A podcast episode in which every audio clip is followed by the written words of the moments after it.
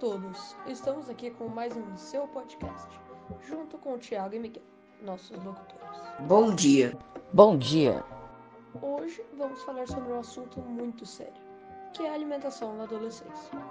Este assunto é muito interessante e cria um monte de dúvidas que vamos responder no podcast de hoje. É exatamente nessa fase que o corpo começa a passar por várias mudanças.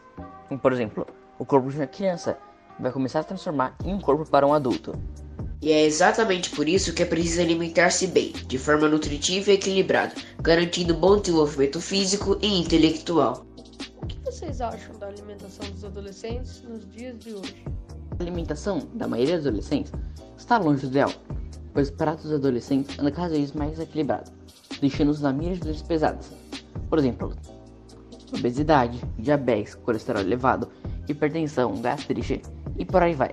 Concordo com você, Thiago. Inclusive, antes de vir para esse podcast, andei pesquisando sobre o assunto e descobri que em 1975 calcula-se que 11 milhões de adolescentes eram obesos. Já em 2016, o número saltou para 124 milhões. Nossa, se já estava assim antes da quarentena, imagina agora com as pessoas em casa. Realmente. Inclusive foi realizada uma pesquisa pela RG Nutri em parceria com a TechFish. E de acordo com a pesquisa, a alimentação durante a quarentena piorou em muitas casas do nosso país. E a pesquisa também apontou que não houve motivação para a maioria das pessoas planejar suas refeições de maneira mais saudável. Bom, sendo assim, 43% declarou que a alimentação durante a quarentena ficou pior ou muito pior em relação ao que era antes. Também fizemos uma pesquisa na sala do oitavo ano C no Colégio Nossa Senhora Auxiliadora e descobrimos que 80% dos alunos estão consumindo produtos industrializados. E quais são os problemas de consumir produtos industrializados? O problema é que o consumo de alimentos industrializados traz uma sobra de energia calórica e pouca nutrição ao organismo. Ou seja, consumir vários desses alimentos potencializa os efeitos do corpo, provocando inflamação e até mesmo obesidade. Mas nós temos como melhorar esse gráfico, certo?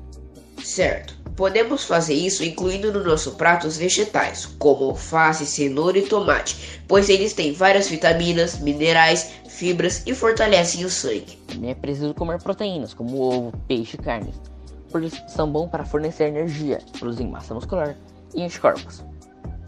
E também não podemos esquecer de comer carboidratos e lipídios, como massas, pães, açúcares doces, que, pois servem como energético para o corpo. Mas também não podemos esquecer de praticar muitos exercícios, para não ter só uma alimentação saudável, mas também uma vida saudável. Porém, muitas pessoas, por falta de informação e de ajuda, ainda não adquiriram esses hábitos. Porém, podemos aplicar o lema da campanha da fraternidade de 2020. O lema da campanha da fraternidade de 2020 é: Viu, sentiu compaixão e cuidou dele. Devemos levar esse tema para a nossa vida.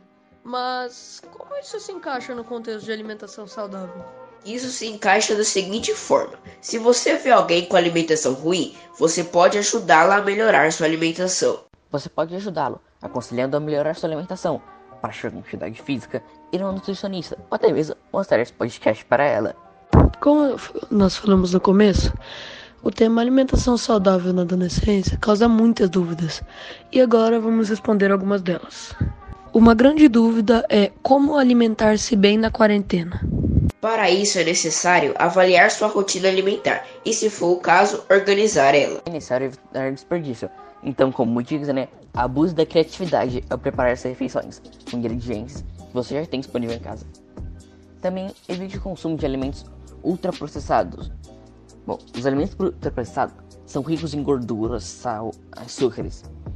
Como por exemplo, salgadinhos, refrigerantes e biscoitos. Consumo excessivo pode ser muito prejudicial à saúde. Então siga essas dicas, pois uma alimentação saudável é muito importante. Além de melhorar nossa saúde, ela cria imunidade contra vírus e bactérias prejudiciais. Uma outra dúvida é como alimentar-se bem com uma condição financeira baixa.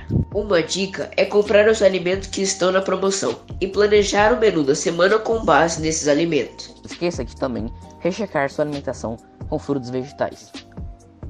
E como seria uma alimentação perfeita?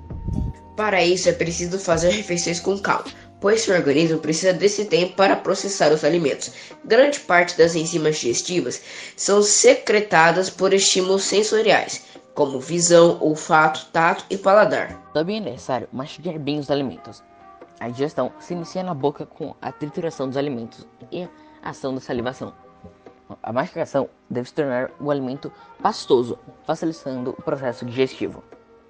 Você também precisa ter horário para as refeições, pois isso faz com que o nosso organismo mantenha um ritmo, com estabilidade nutricional e hormonal. Também não podemos esquecer de avisar sobre os perigos de consumir alimentos industrializados.